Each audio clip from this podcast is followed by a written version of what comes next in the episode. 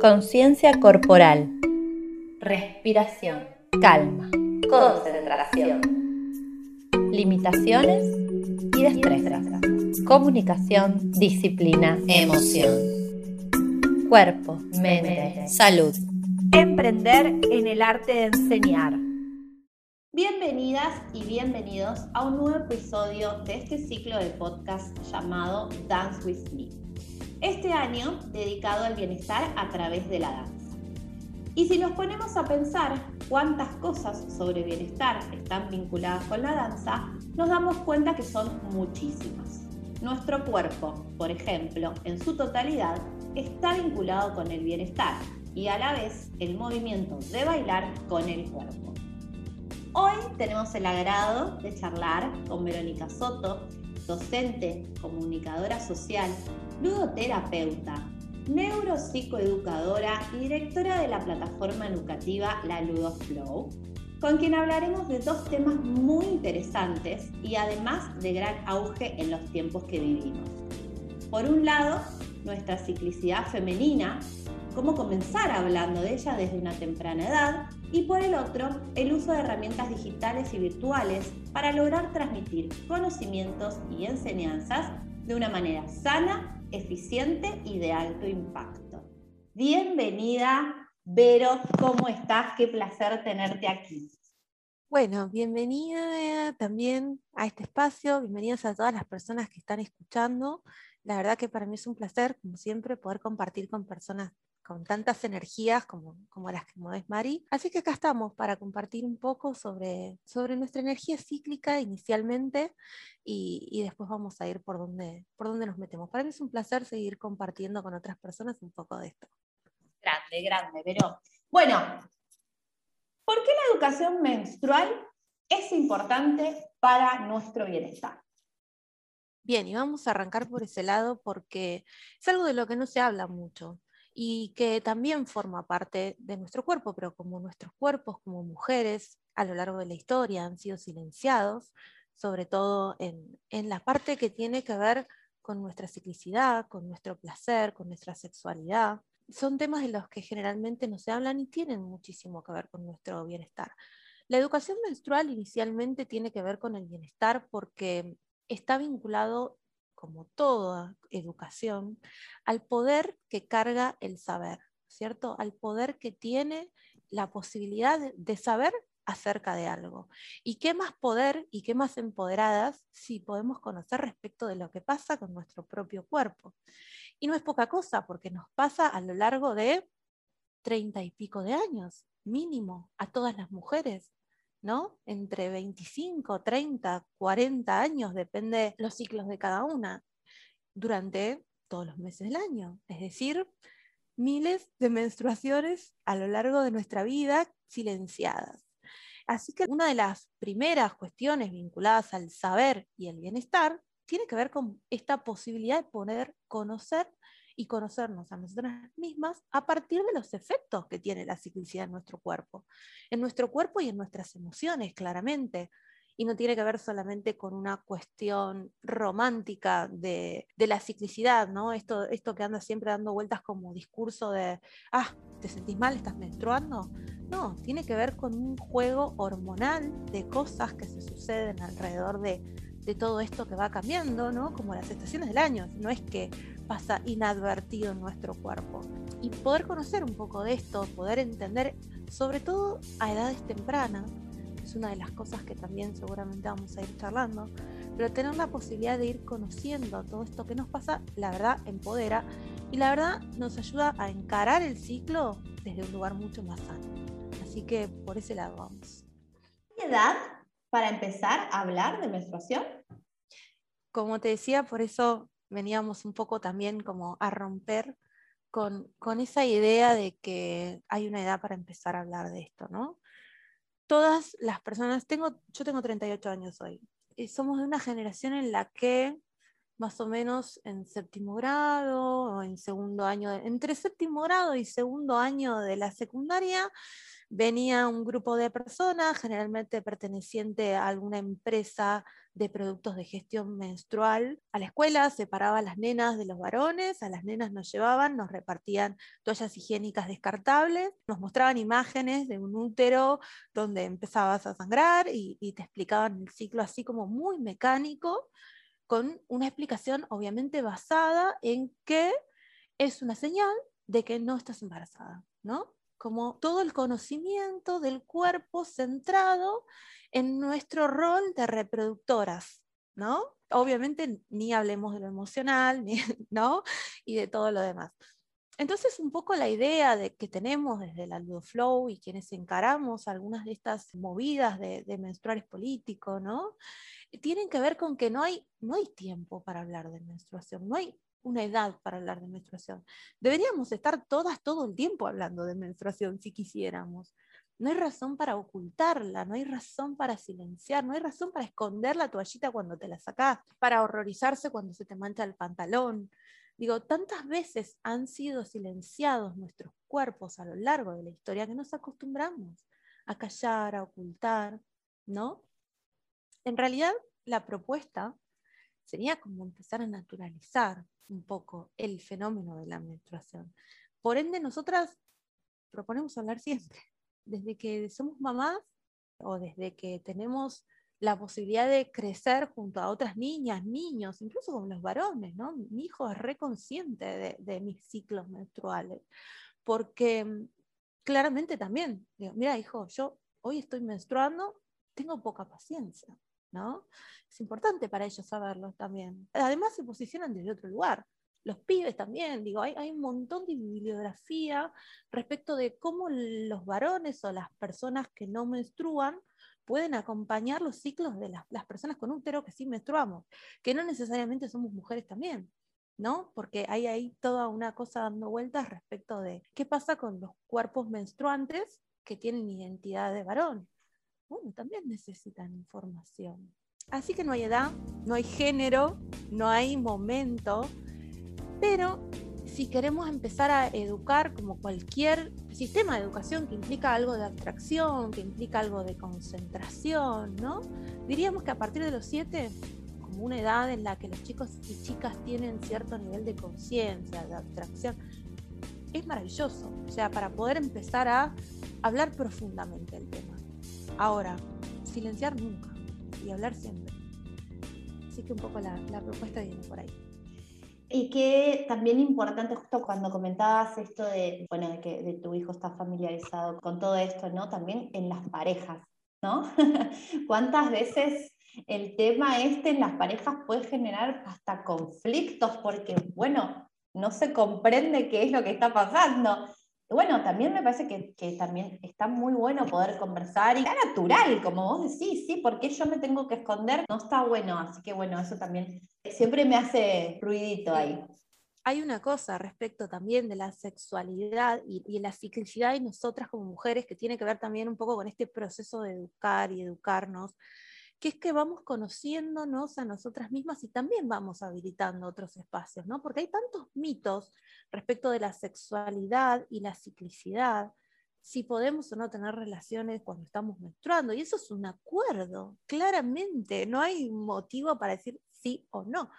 Como la posibilidad de separar el hecho de estar menstruando, ciclando, para poder ordenar tus vínculos como quieras y como te surja en función de lo que tu cuerpo, tu mente necesita, más allá del hecho de estar menstruando, no, por eso digo, el tema de las parejas y la menstruación es clave también, y es algo que siempre sale en los seminarios de educadoras cíclicas también, porque necesariamente cuando hablamos de pensar en cómo queremos transmitirlo a otros, nos ponemos en lugar de qué nos pasa a nosotras y nosotros cuando estamos en ese momento.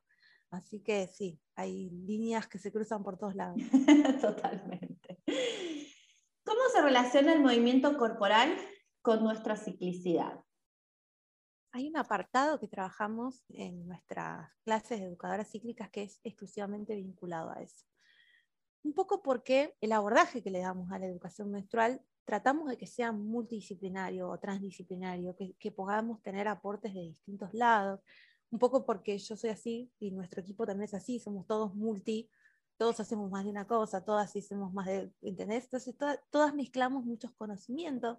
Entonces a la propuesta le dimos un poco este abordaje porque somos todas multitasking de algún modo. Y entonces hay un apartado que tratamos de, de vincular directamente al movimiento. Primero por la importancia del movimiento, claramente hay, eh, hay psicomotricistas en nuestro equipo, trabajamos mucho la expresión corporal, yo soy profe de yoga infantil, entonces no podemos separar nuestro cuerpo, mente de la idea del ciclo.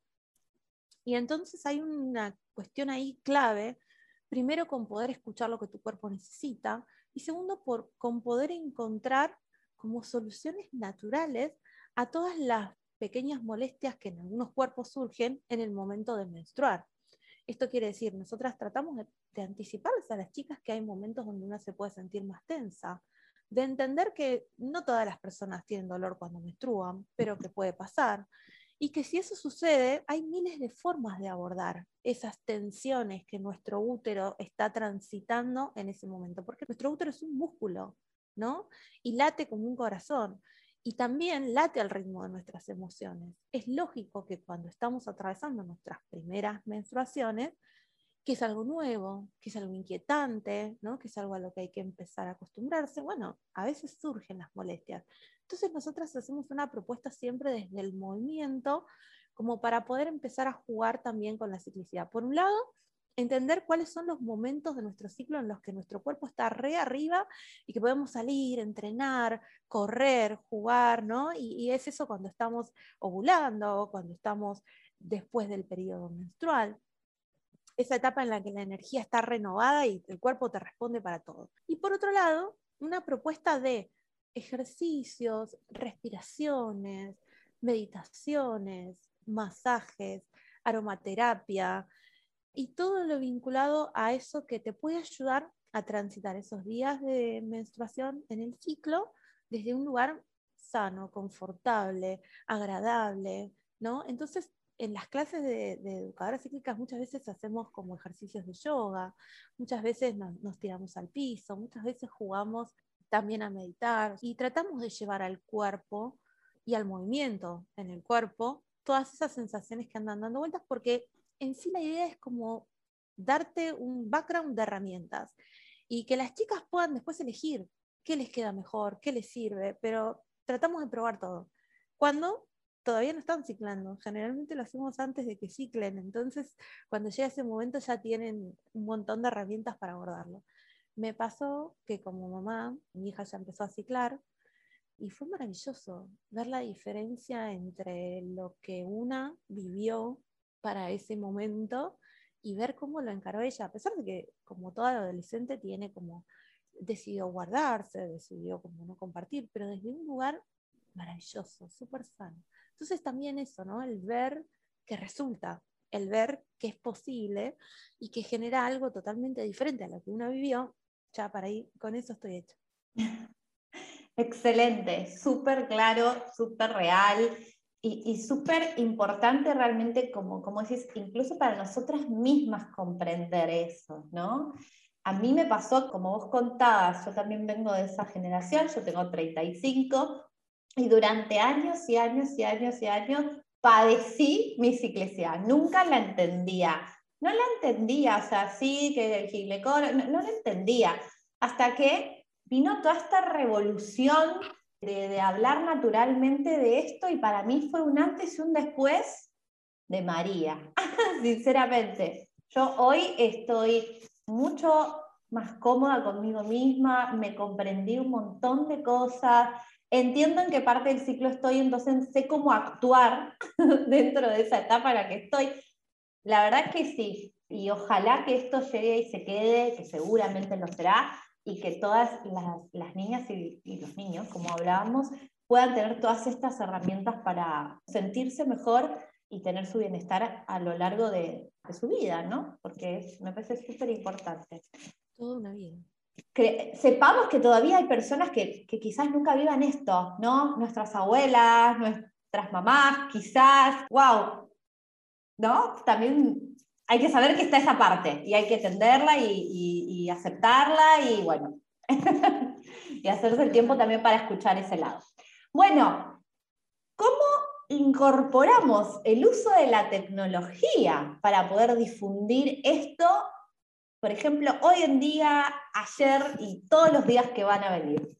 Bueno, hay, hay una cosa que fuimos como también aprendiendo con el correr de estas nuevas épocas. Digamos. Si bien yo me dedico a las tecnopedagogías desde el 2016, o sea que ya son varios años de trabajar con lo que es e-learning, educación a distancia y toda una, una, línea de trabajo en educación que se llama transformación actitudinal, donde nosotras vamos como generando metodologías para, para jugar, ¿no? porque siempre yo me dedico al juego, todo lo que hacemos es a través del juego, y las nuevas tecnologías tienen como ese, ese lugar donde todo se vale y todo se puede.